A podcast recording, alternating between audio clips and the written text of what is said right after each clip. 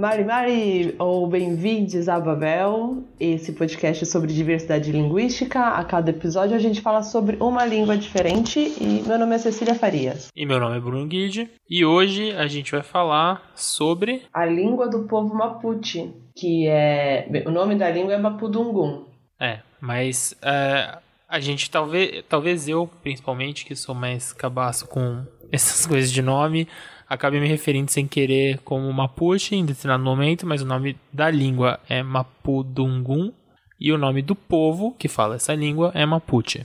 De todo modo, vamos aí para os nossos recados antes da gente começar o episódio. É, e acho que vai ser bem legal. A gente descobriu muita coisa legal ao fazer a pesquisa para essa língua. Além de ser um tema super relevante aí por causa das últimas semanas que a gente tem acompanhado um, uma explosão aí na América Latina e, enfim, o símbolo do episódio é justamente a foto de um protesto no Chile com a bandeira Mapuche hasteada lá no alto. Isso aí. Bruno, começa dando uns recadinhos. Vamos lá. Então, a primeira coisa que eu queria fazer é um convite para todo mundo.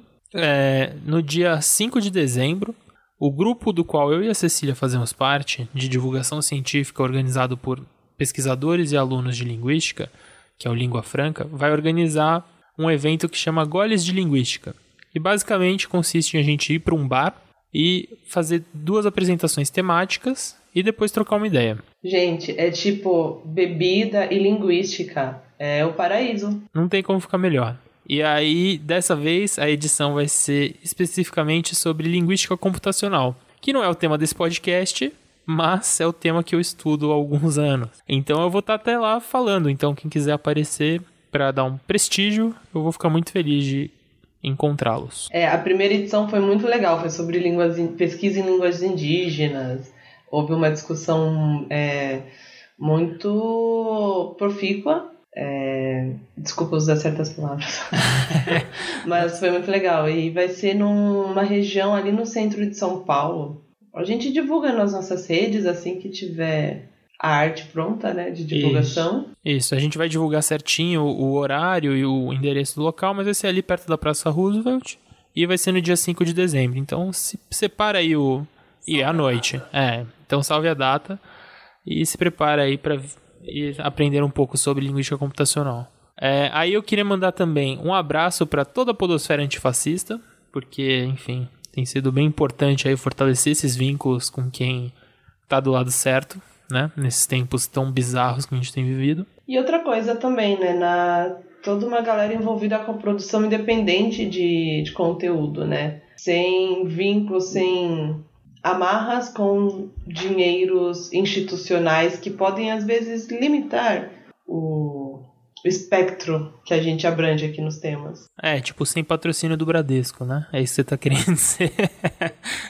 Pô, eu sou discreta. discreta com local. É, não. Mas tudo bem. A gente. É, não, e, e fortalecer o trabalho de toda a Podosfera independente também. A gente tá junto aí e a gente nunca vai ser a Globo entrando na, nesse mundinho. É, aliás, vamos fortalecer toda a produção independente que a gente curtir, que a gente quer que continue existindo, né? Tanto nos podcasts, né, como outras produções artísticas ou de notícias, que quer que seja, porque tem que manter essa liberdade de pensamento, né? É importante para garantir essa liberdade de pensamento mesmo. Total. E eu vou aproveitar também e já deixar um abraço para um outro podcast, um podcast irmão aí, que Hermana. Hermana, no caso, que é o Grifa Podcast. Tá, vai lançar em breve o episódio 2, parte 2. É, a, as duas Isadoras estão fazendo um trabalho muito competente aí de divulgação é, e de leitura, né? Como se fosse uma leitura acompanhada. É uma espécie de clube do livro feminista, né? Então elas pegam obras que de teoria feminista e vão discutindo os pontos, assim, é bem, bem bacana. É, tem coisa que fica mais clara, tem coisa que a gente não leu e que dá vontade de ler. E o fato de as duas chamarem Isadora ajuda bastante, porque na dúvida você chama de Isadora. Beijo, Isadora. um beijo, Isadora. é isso aí. E vamos lá dar um prestígio ali pro Grifa Podcast. Tiago, nosso editor, a gente sempre quer mandar um beijo para ele, porque ele é, salva a gente muitas vezes e, sei lá, muito competente o rapaz. E por extensão, eu queria mandar um, a gente queria mandar um abraço pro Pistolando, que é o podcast do qual ele participa com a Letícia Dacker. E retribuir um beijinho aí que eles mandaram pra gente outro dia. É isso aí e boa sorte, Thiago, editando esse episódio, que eu torço que seja fácil. Aí. Porque, digamos, ó, por exemplo, digamos que eu tivesse bebido alguma coisa antes de começar a gravar. Não, é. Será que eu bebi? Vamos supor que talvez não, não sei, vamos, sei lá, né? Mas boa sorte, Thiago. É. E, gente, já que a gente falou sobre dar um apoio aí pra galera que produz conteúdo de forma independente, lembrando que nós temos uma plataforma de né, um projeto de financiamento coletivo no Apoia-se, que é apoia.se barra Babel Podcast. A gente, bem, vocês podem contribuir a partir de dois reais lá. E a gente quer aproveitar e mandar um abraço para os nossos apoiadores. É, vocês logo logo vão receber as nossas, os nossos regalitos. E mesmo quem não apoia financeiramente, porque a vida não tá fácil para ninguém também, entendo. Existe a forma compartilhamento, a forma de divulgação, pôr para tocar no, na caixinha de som na festa de Natal da família, na festa da firma. Isso, pega aquela caixinha JBL ali, leva pra praia e põe no talo o Babel ali. Isso! Nossa, aquele episódio do Swahili, a música final é a coisa mais animada, cara. Eu ouço ela de vez em quando, quando eu preciso de uma animação, na verdade. Perfeito. Lembrando que, já que a gente tá falando de tocar, a gente tem uma playlist no Spotify. Nossa, Bruno, eu nem tinha pensado em fazer esse gancho, hein? Nossa, foi genial. Parabéns, Cília. Enfim, a gente tem uma playlist no Spotify chamada Torre de Dança, em que a gente coloca as músicas que são tocadas ao longo dos episódios. É, então lá você ouve todas essas músicas compiladas. Só tem uma limitação de, tipo, não é tudo que tá no Spotify, né? Mas tudo que a gente encontra, a gente coloca lá. Finalmente ela está atualizada. Vão lá. Nós existimos nas redes sociais também como arrobas, né? Arroba Babel Podcast, no Twitter e no Instagram. Estamos no Facebook e também subimos agora os nossos episódios no YouTube para as pessoas que não estão afim ou familiarizadas, ou não importa a condição, é, prefere YouTube, tem no YouTube também. Isso aí, então vamos lá para o nosso episódio. Bora lá!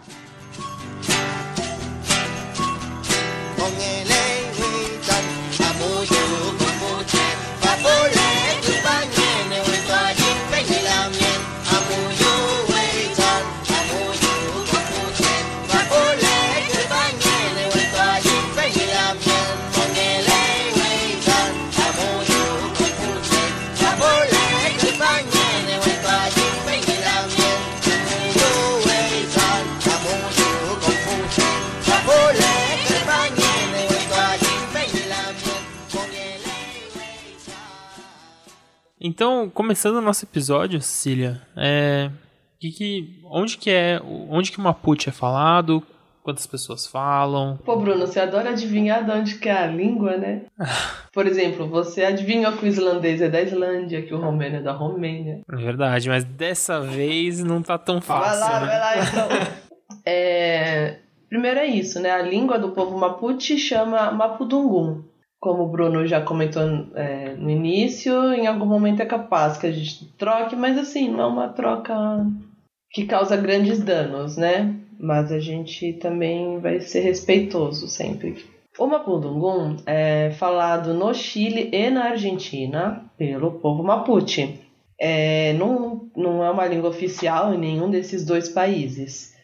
E se a gente considerar os diferentes graus de domínio que os falantes podem ter dessa língua, ela tem cerca de 400, 440 mil falantes.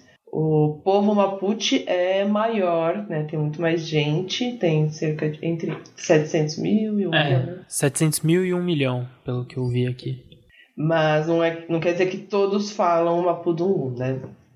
Até esses números variam bastante de acordo com, com os governos desses países, né? Eles têm notificações diferentes, é, enfim. E tem uma coisa também, né? No Chile, ele já não tem caráter de oficialidade, é, já é uma língua minorizada, é um povo que está numa condição de apagamento já, mas isso na Argentina é ainda mais forte. Se a gente considerar todo o processo de apagamento da cultura indígena na Argentina, né? Uma promoção de ah, é que é um país muito branco, muito europeu, e tudo mais. Então, eles, se eles são invisibilizados no Chile, eles são, tipo, ao quadrado na, na Argentina. Então, tanto que ao longo do episódio a gente vai sempre tentar trazer coisas de Mapuches da Argentina também. Como aconteceu com várias línguas da América, né, a primeira gramática dessa língua foi escrita por um padre jesuíta, uhum. né? Veio aqui catequizar a galera e aí tinha que aprender a língua para conseguir falar com a galera de Jesus Cristo. E nesse caso foi o padre Luiz de Valdívia e essa primeira gramática é do ano de 1606. Mapundungun significa fala da terra. Aliás, Mapu significa, o Mapu, né? Significa terra e Che é gente. Então, Mapuche é terra da gente, ou talvez a gente da terra. Então, isso traz junto também um sentimento de pertencimento desse, desse povo a essa terra, né? Bem, e quando os invasores espanhóis chegaram na região, eles chamaram a língua Mapuche, né, o Mapundungun, de araucano aliás, porque uma região forte, Mapuche, é Araucania, ali, ali numa parte do Chile. Inclusive, esse termo ele foi usado até o século XX, né, de forma até desrespeitosa com esse povo.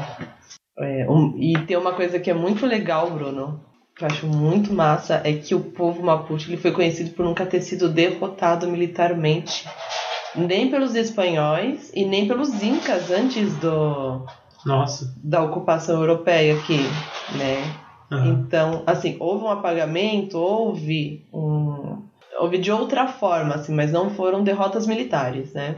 Tá. É, mas é claro, ainda assim ele sofre com discriminação e com todo um processo de aculturamento que foi imposto pelos governos chileno e argentino. E isso também acho que já já leva a gente né, para o tópico da história, né? Vamos, a gente tem que falar um pouco da história para entender como que é essa situação, né? Uhum. A, as línguas indígenas, a gente na América, a gente sempre tem essa história de era de um jeito, aí rola a conquista, e aí as coisas mudam drasticamente. Conquista não, né? Invasão. E enfim, fica a. Vamos falar um pouco sobre a história dos Mapuche, desde antes da invasão até o Estado moderno, né? Para falar também um pouco sobre como estão as questões Mapuche hoje.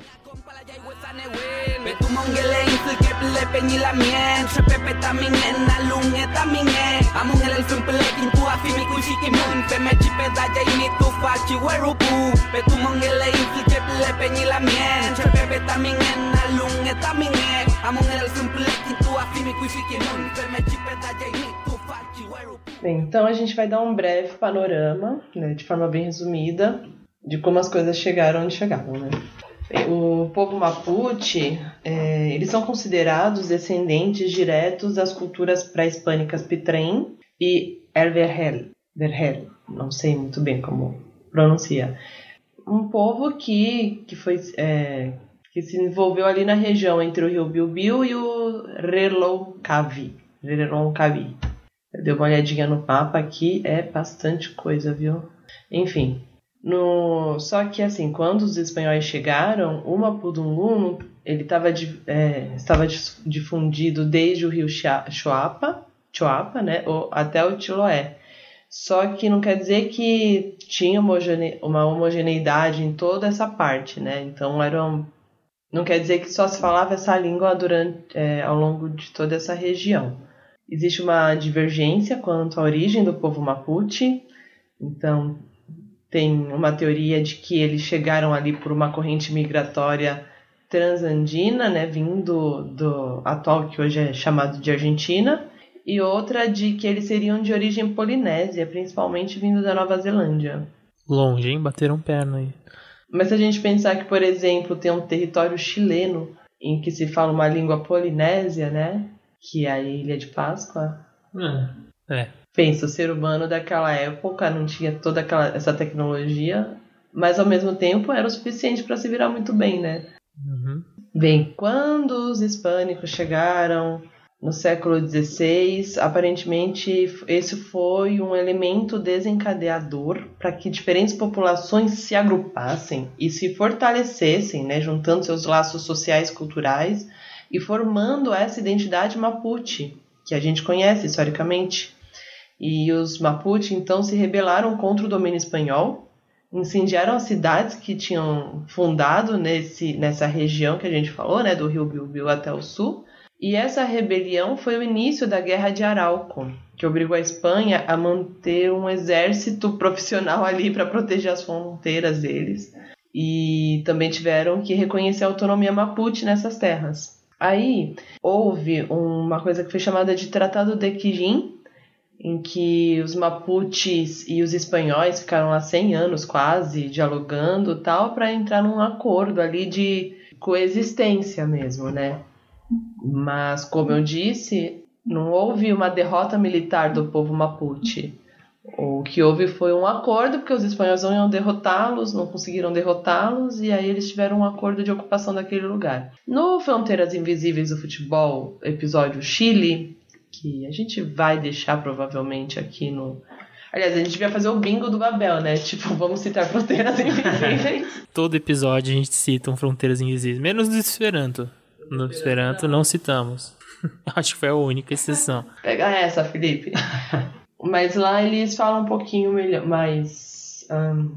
Detidamente sobre a história, né? E é isso, eles foram resistindo, né? Até um processo chamado de pacificação de Araucania. E, aliás, aquela rebelião, né, que virou a Guerra de Arauco, tem a ver com o nome da região, né, de é, Araucania. Que é também como os hispânicos chamavam esse povo, né, mesmo não sendo o nome. De forma pejorativa ah. mesmo, né? Aliás, sabia que. Nossa, digressão, desculpa. Sabe quando a gente fala de Pinheiro do Paraná, que é a araucária? Uhum. É, eu já vi uma reivindicação chilena, de uma identidade chilena baseada na araucária também. Ah, é? Olha só. Tipo, num congresso de filologia, assim, uma professora paranaense apresentando todo um trabalho sobre a araucária e um professor chileno levanta, não, mas essa árvore é nosso símbolo. E a paranaense falava, não, é símbolo do Paraná. E eles, não, é símbolo do Chile. Nossa. É, enfim.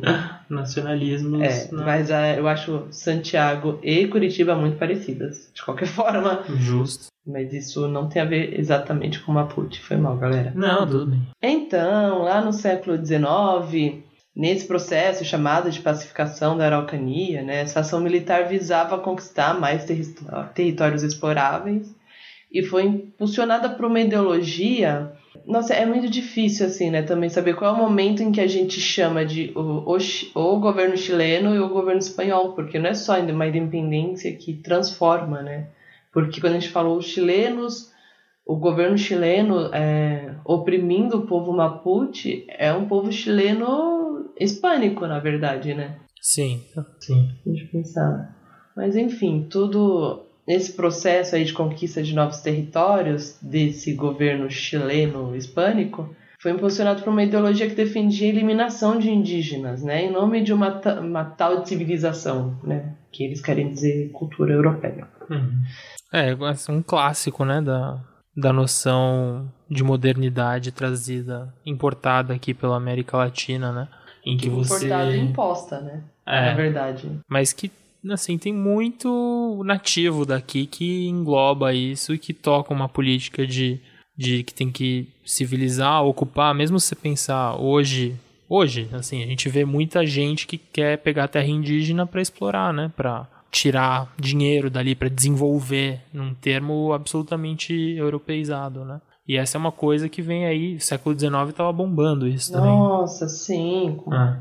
E no fim, a ideia de ocupação, né, com, esse, com essa desculpa de uma civilização, foi criando uma ocupação de, com elementos crioulos europeus, crioulos no sentido de, de misturado, né, de... Não, são os crioulos são mais os, os, os brancos, né? A é, os brancos nascidos daqui. na é. América, é. né? Isso. Isso. E então foi acontecendo um processo de aculturação nisso, né? Então não ganha pela via militar, digamos, mas vai rolando um processo de aculturação.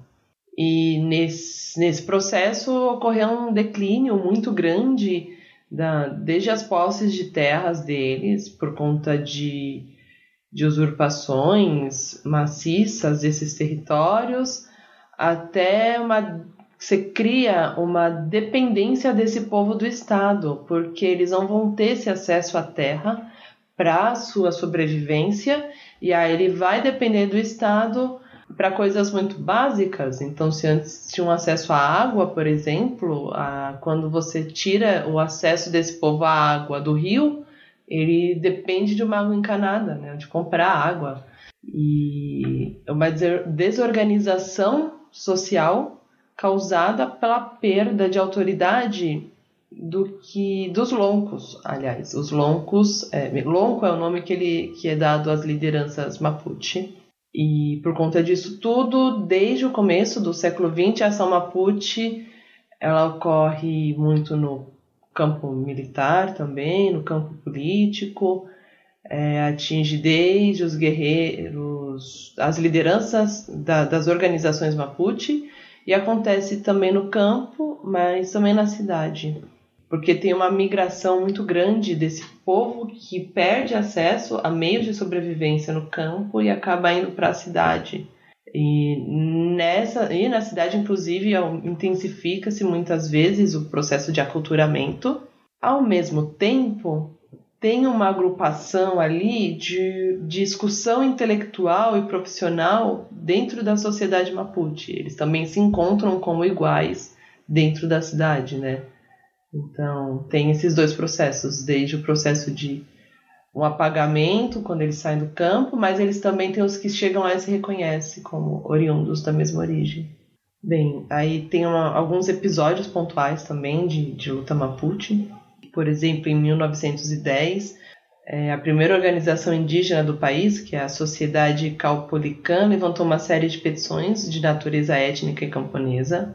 Dos anos 60 até 1973, os Mapuche participam de uma luta por reforma agrária, tentando recuperar essas terras que foram usurpadas. Existe essa migração progressiva dos Mapuches para a cidade também a partir dessa época. É, e aí, assim, 73, né, é o golpe, né, militar no Chile, que é o início da ditadura do Pinochet, né? E, enfim, além de todos os, os abusos nos direitos humanos, né, para uma população em geral no Chile, os Mapuche não, não tiveram uma melhor sorte, né? também foram muito massacrados. A questão é, agrária sempre foi uma bandeira levantada por essa extrema direita na, na Sul América, né? A, e o massacre das populações indígenas para o desenvolvimento da, desse campo, é, sei lá, latifundiário sempre foi uma bandeira da extrema direita e com o Pinochet não foi diferente. Então, esse todo esse desenvolvimento que falam do Chile, né? Do Chile ser um país da América do Sul, que é um paraíso, que é o lugar mais desenvolvido, com os melhores índices e tal. É, tem coisas que são índices mesmo, que não dá para discordar, mas a gente sempre pode questionar, né? Os Mapuche nunca participaram desse plano de enriquecimento do Chile, né? Eles sempre foram deixados à margem, sempre foram massacrados. Enfim, a gente... Você quer acrescentar alguma coisa dessa parte da, da ditadura? É, é que, é, assim, é uma coisa que não é só local, né? É, um, um dos aspectos das ditaduras tem muito a ver com isso de apagamento de outros povos em prol de criar uma grande nação única e homogênea. E... Total. E é isso, assim, então no final dos anos 70, quase 70% da população mapuche estava na cidade já, porque foram expulsos do campo, e em situação de extrema pobreza, né? Então, é isso, você tem lá uma coisa que é chamado problema indígena, né? Que, que é uma, uma de olhar só como se fosse uma coisa camponesa. Enfim. E lembra que a gente falou lá no episódio sobre línguas indígenas brasileiras que é, a questão indígena não é uma coisa só do campo. Então tem. É isso, a cidade com a maior população indígena do país é São Paulo, por exemplo. E, bem, é isso. E tem, bem, tem toda uma questão do acesso à terra, do acesso da, da, da produção comum das coisas, da sobre, do viver e tal. E tem um, eu indico muito os trabalhos da Silvia Federici, que ela fala sobre a luta pelos comuns como uma forma de é, de construção de sociedades mais igualitárias, que a, a, produção das coisas não passe pela lógica capitalista de então você produz as coisas para que os seus iguais é, usufruam daquilo e sem estruturas de, de exploração da mão de obra. Bem, é, mas isso aí não é uma coisa específica do, do episódio, né? Mas sim, informação geral. E, assim, também acho que é uma coisa importante a gente tratar que algo que é bem bastante denunciado assim nos últimos anos é que, claro, a ditadura Pinochet acabou, o Chile é um país que se redemocratizou e que não foi uma redemocratização que tentou esconder as coisas, sabe? Eles têm uma uma presença até bastante consciente assim de como do que, que aconteceu e de como aquilo não pode se repetir. Inclusive serve de lição para algum vizinho de lá. Mas. Diferente de certos países, né? É. Brasil. Mas, eh, se a gente for analisar na perspectiva Mapuche, as leis antiterrorismo do Pinochet são usadas constantemente contra lideranças Mapuche ainda hoje, porque a questão indígena agrária é tratada como uma questão de terrorismo e lideranças indígenas Mapuche são presas são mortas, tudo isso baseado nas mesmas leis é, ab absurdas e abjetas da época do Pinochet. Né? Não, e, a, e assim, pensando no caso Mapuche na Argentina, essa perseguição aos povos originários é, é bem antigo já e tal, e que houve um crescimento de perseguição a lideranças Mapuche no governo Macri. Não é que antes dele estava tudo bem, né? Mas coincidentemente aumentou bastante. Inclusive, vocês lembram do caso do Santiago Maldonado, é, um ativista que defendia a causa Mapuche e ficou desaparecido após uma desocupação de uma estrada lá na Patagônia, numa ação deles. Na época houve toda uma campanha na Argentina que é, repercutiu em outras partes do mundo, né? Aqui foi falado bastante. E, bem, depois de um bom tempo procurando, ele foi encontrado morto misteriosamente morto afogado, né? Eu só preciso confirmar, eu não lembro que ano que foi agora. Acho que foi 2017. É, isso, acho que foi por aí. É, eu lembro que quando eu, via, eu viajei pra Argentina em meio de 2018, assim, ainda tava bastante presente a figura de, do Santiago Maldonado, né? Em máscaras, em grafites e tal. Inclusive, tem um, um líder Mapuche, um lonco, que é o Facundo Jones, ou Jones, não sei como fala, o Ala, que eles, ele foi um dos que ocupou as terras da Benetton lá na Patagônia. Sabe aquela marca de roupa italiana? Olha só. Eles têm, tipo, uma terra gigantesca lá na parte da Patagônia Argentina, né? É, e aí eles ocuparam lá, porque é tipo, são latifúndios enormes para fabricar umas roupas Bizarro. É, e é um cara que foi perseguido e preso também, tá?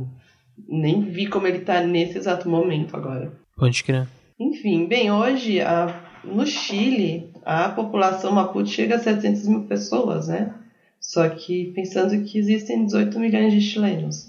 E a maioria deles mora nas regiões ali da Araucania e Los Rios, que fica tipo a 600 quilômetros ao sul da capital, né, Santiago.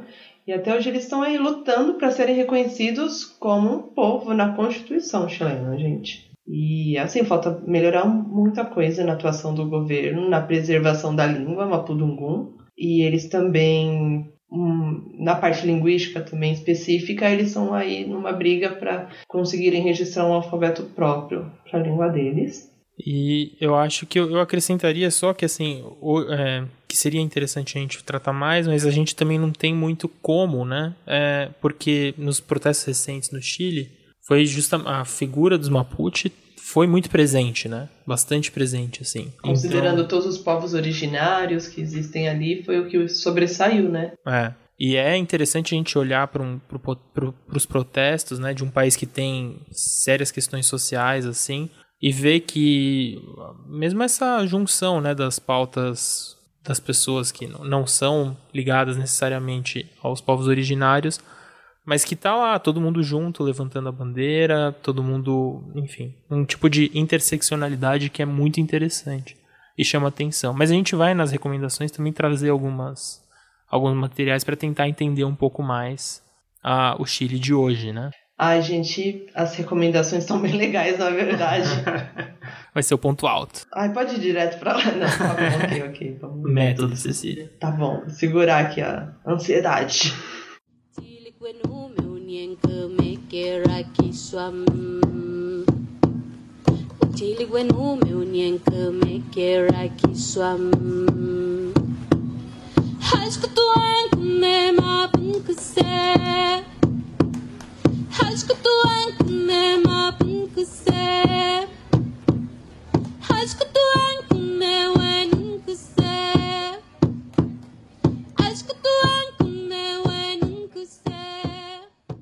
Agora, a gente vai ouvir um pouquinho de Mapuche. É um trecho de uma entrevista com uma poeta chamada Maria Teresa Pantillo. kulwal tuwun kuyim kolof che chol chol wariaple kinye waranka ailya pataka ke chumari pura amule chi tripantu winka kimen meu a kun mapumeu piam Niño keyem safel ne kulwal fe melimi kinyante walengen kisura kumt kumeko patuchi ufichameo pikefeneo uficha kama nyalu tati pinke piye puche. Fue u que awalu pichimalen mawida ple pingen. Pike fue niño keyem Nila tuñ mangerken kaantemeo puliwen ni chawem Juan Panchillo amurki yemea fiel, fecha Pedro Huechucura, ni fecha Chawem, ni Yatu y Mayateo. Akulum ten metapa imeo, yemen epeco, huistun comeo, comeo, fe ni Yatu y Mangerken.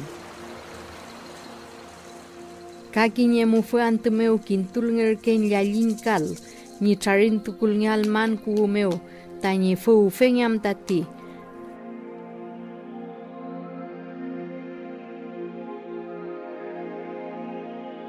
Felelo mapuche kimen meu É, agora a gente vai falar então da nossa querida parte linguística, né? Eu separei duas coisinhas para falar. Acho que a Cecília vai falar de mais algumas.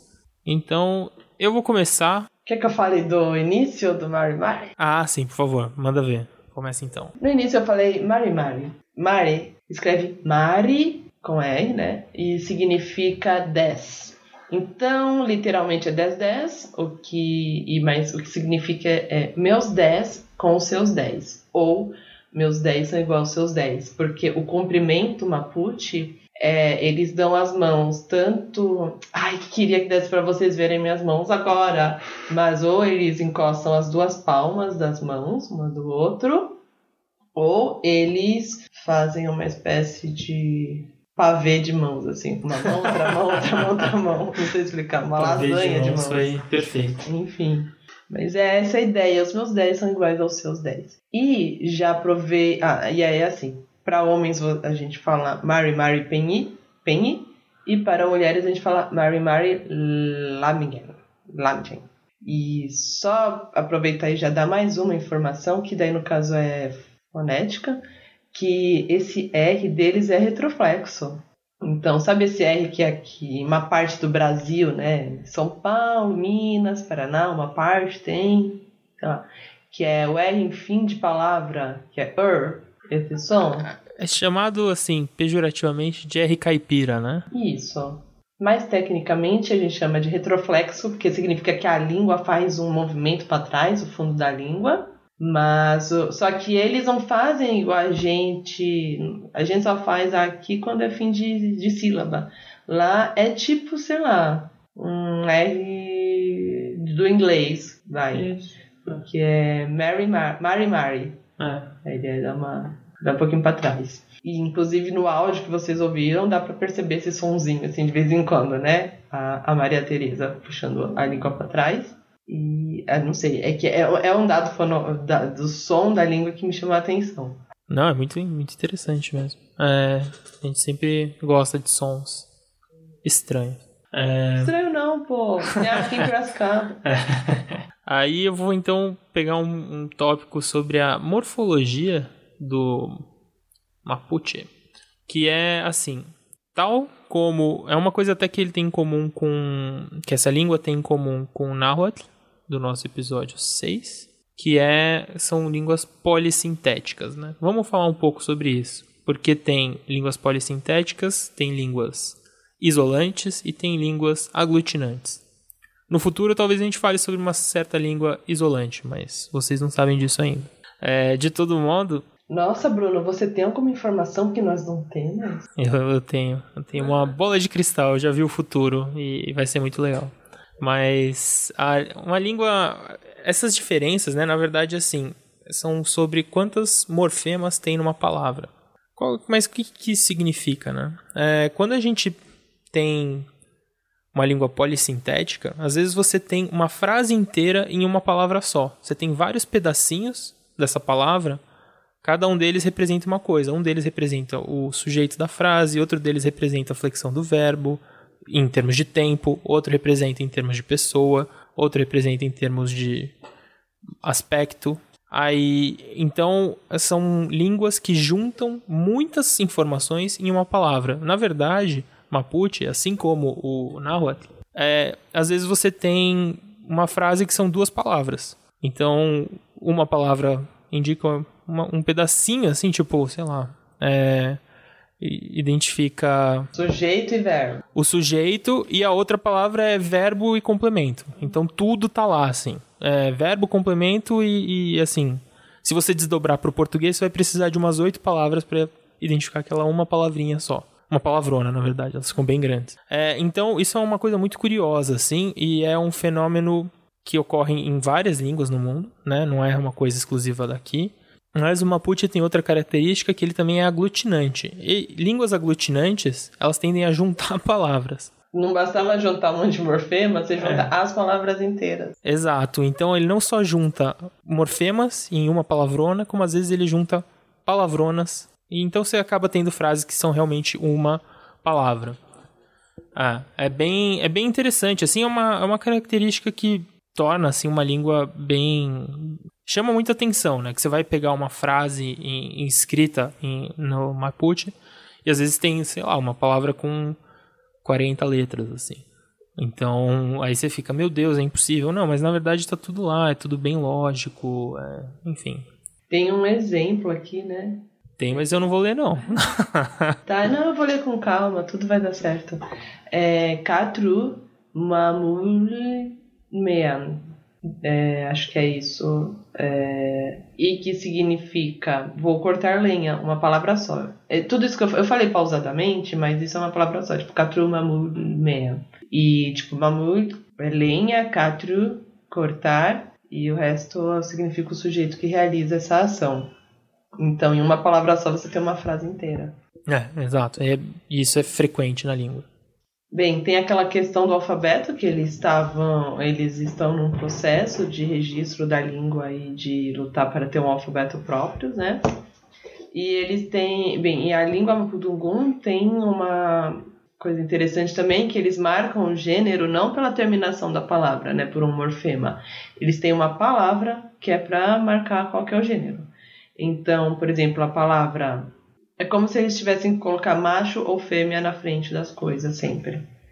Então, a palavra galinha, que é achawal, é, sei lá, ou esse, essa espécie, assim, vai. Porque galinha pra gente já tem uma marcação né, de gênero. Mas para ser a galinha é alca, ma, alca achawal. E o. Ou desculpa, esse é o macho, esse é o galo. Então o galo é alca achawal. E se for a fêmea, a galinha, seria domo achawal.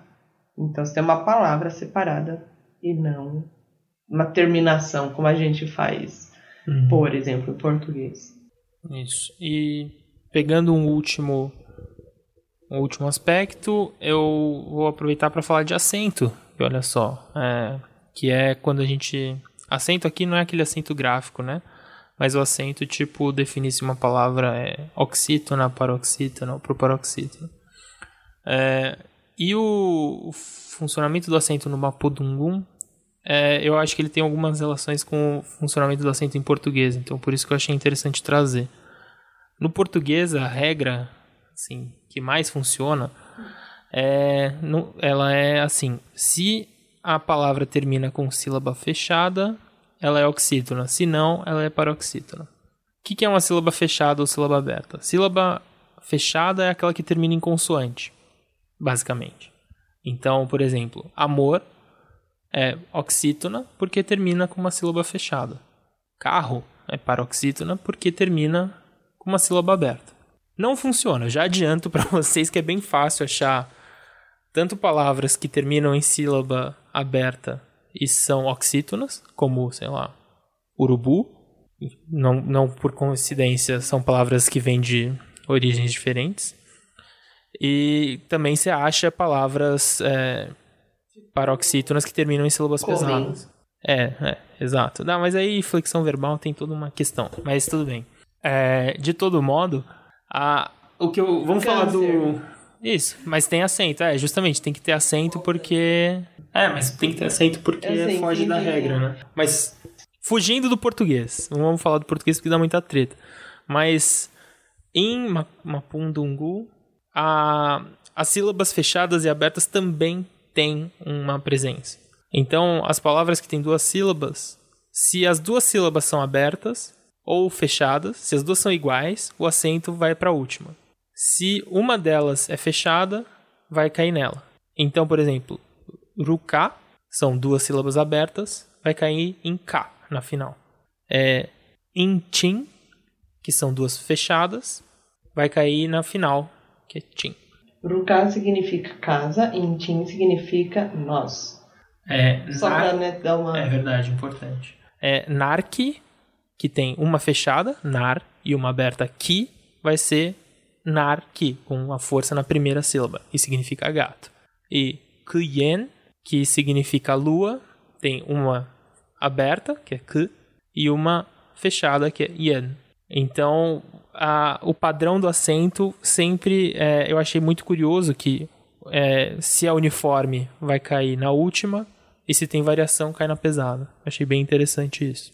Mas acho que é, é isso, assim, acaba por aí. Acento é um tema que eu estudei no meu mestrado, então por isso eu sempre acho sempre curioso. E é muito grato, né?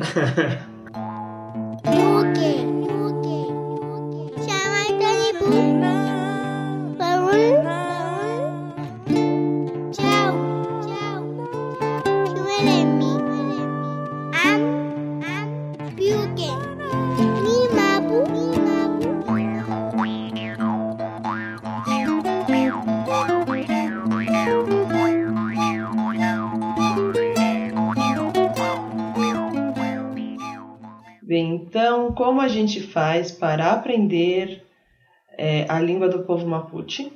Tá bom, eu respondo. Existe um canal no YouTube chamado Mocem, que traz além, assim, tem o ensino da língua junto com uma com o ensino da, de uma cultura e de uma visão, né, de uma cosmovisão, inclusive eles falam, do, do povo Mapuche. É, tem episódios bem didáticos. E é isso, tá lá no YouTube e a gente deixa aqui também o, o link na descrição. E também tem um curso, é, um curso de Mapudungun chamado Amur Zugun, que também vai o link aqui. E aí é um modelo meio de entrevistas, assim, o cara vai entrevistando um, um Mapuche para falar. No outro caso, eles, naquele, no primeiro que eu falei, do Mocem, eles vão é, com situações cotidianas explicando né, a língua.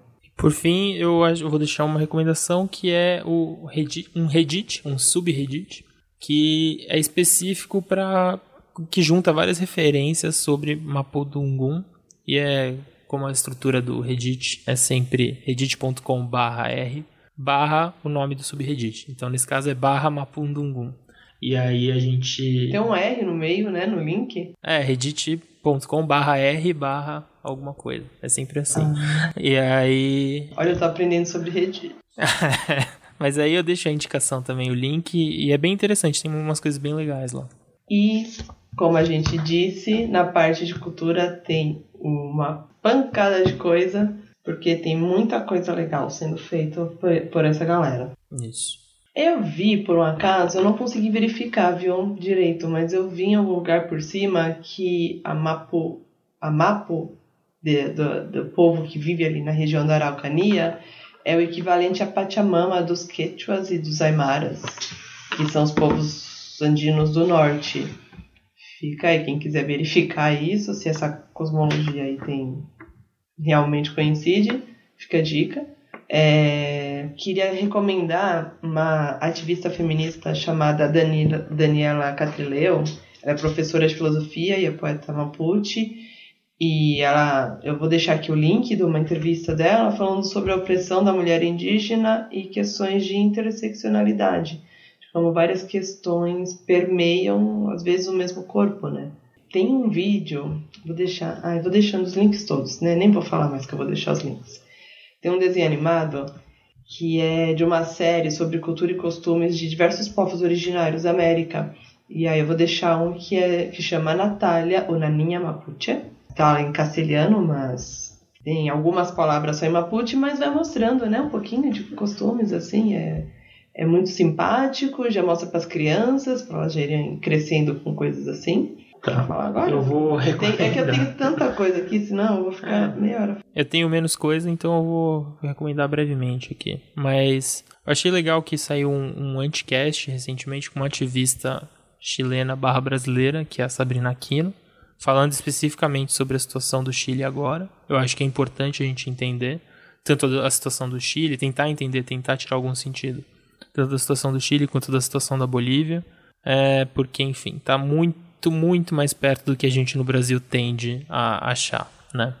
Então, recomendo e, se eu não me engano, ela também gravou um vídeo com a Sabrina Fernandes, do Tese 11, é, enfim, se não gravou, eu recomendo de todo modo o canal da Tese 11, porque justamente para acompanhar essa situação.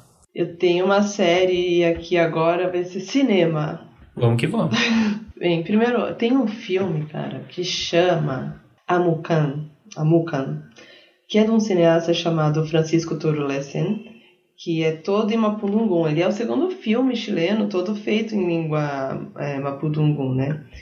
É, inclusive, Amucan significa viagem.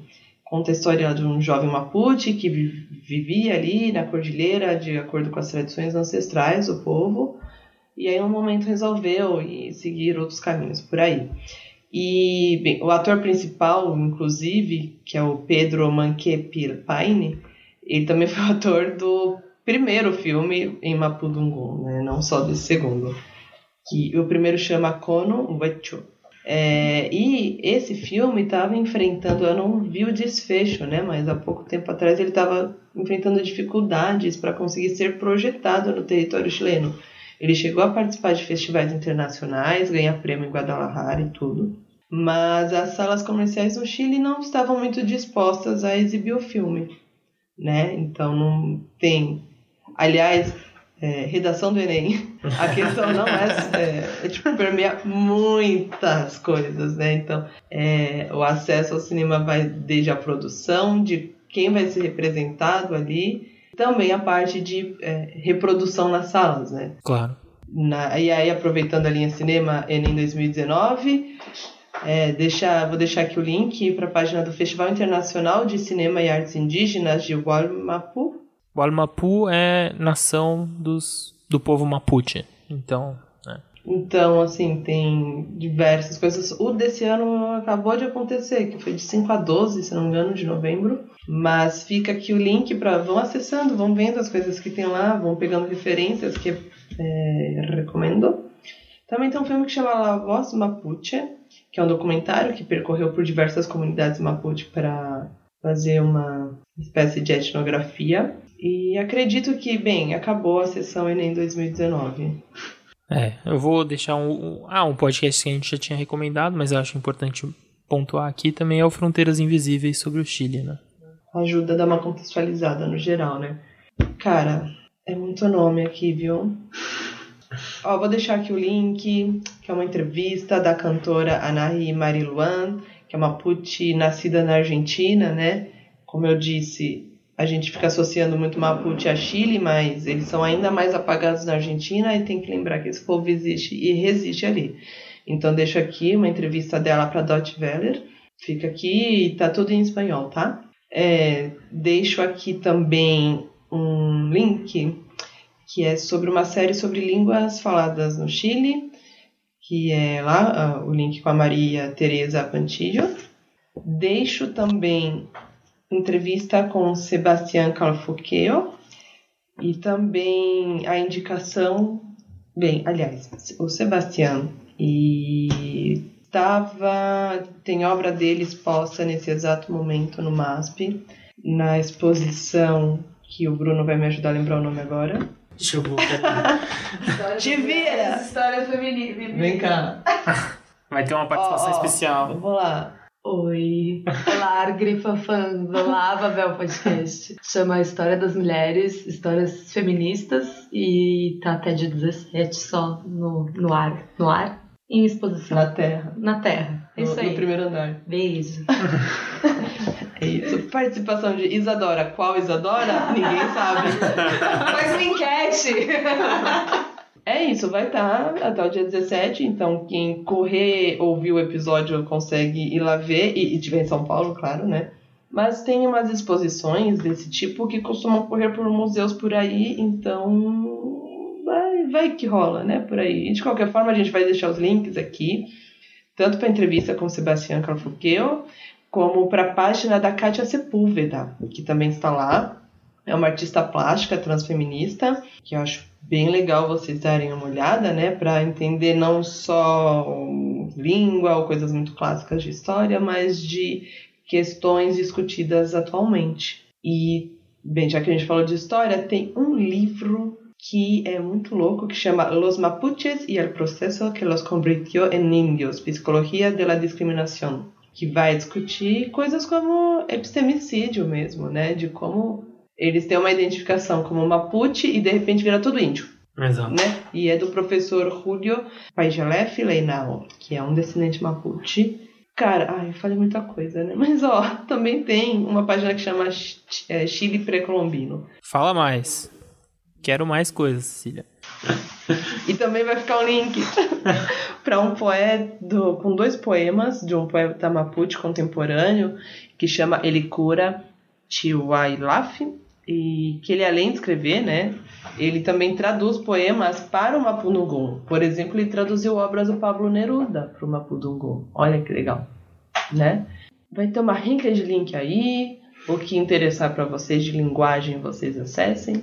E acho que a gente vai encaminhando, né? É isso aí. Eu acho que você deu uma aula aí nesse final. Foi muito legal. Muito obrigado por todos esses links e indicações. Eu Ah, eu quero só lembrar, uma das músicas que a gente vai usar aqui é do La Renga, que é uma banda argentina que de vez em quando leva um povo mapuche pra discursar no show deles, assim. Ah, demais. E bem, como é que fala adeus em... Como os mapuche falam adeus? Eu calal, Perpalhar. eu calhar, é isso. Vamos aí então. Adeus, pessoal. Muito obrigado. E agora a Cecília vai ter um momento radialista dela. Aumentem o som. Bem, a gente vai encerrar com a música é, Pioman Yin Chao, da cantautora Beatriz Pittin Malen. Tchau, tchau, pessoal, e até o próximo episódio. Tchau, tchau.